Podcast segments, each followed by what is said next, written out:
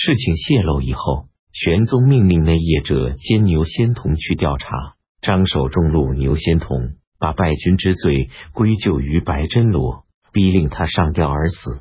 其他宦官因牛仙童受到玄宗的宠信而妒忌，就共同揭发了此事。玄宗大怒，甲戌十三日，命令杨思绪用棍子打死牛仙童。杨思绪把牛仙童捆在架子上，打了数百棍，然后挖掉了他的心肝，割下他的肉，一同吃了。张守因此事被贬为扩州刺史。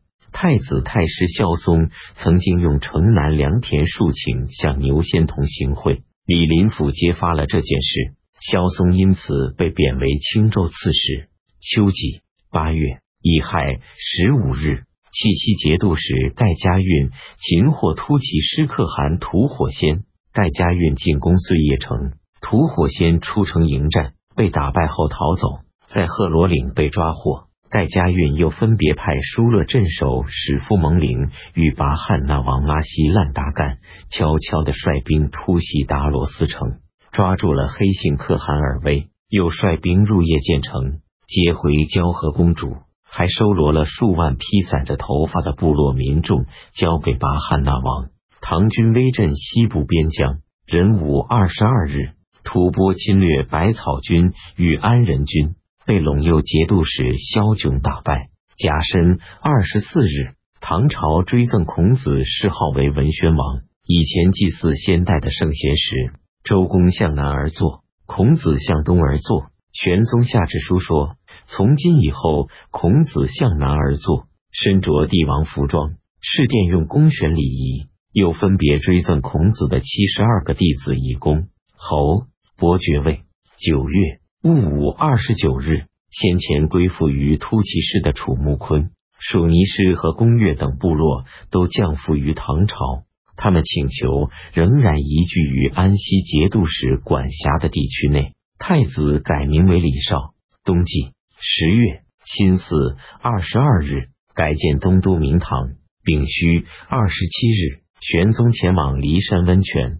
十一月辛丑十三日，返回宫中。甲辰十六日，明堂竣工。剑南节度使张佑本是文官，不懂军务，所以就把军政大事都委托给团练副使张求坚琼处理。张一坚琼入朝奏事，极力声称安荣城能够攻取。玄宗听后很高兴。丁巳二十九日，玄宗任命张佑为光禄卿。十二月，任命张求坚琼为剑南节度使。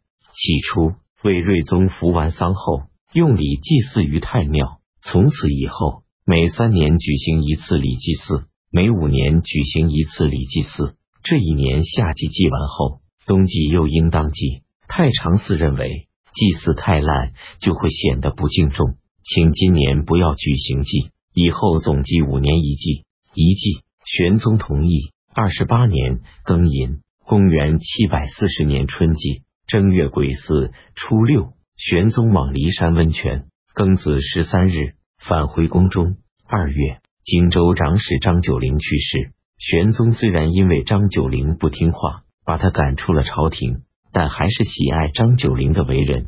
每当宰相向他推荐官员的时候，玄宗总是问道：“风度能比得上张九龄吗？”三月丁亥朔初一，出现日食。张求坚穷，暗中与安荣城中的吐蕃将领翟都局及维州别驾董承彦合谋，让翟都局打开城门，领唐兵入城，杀死了全部吐蕃将士，派监察御史徐远率兵守卫。徐远是许敬宗的曾孙。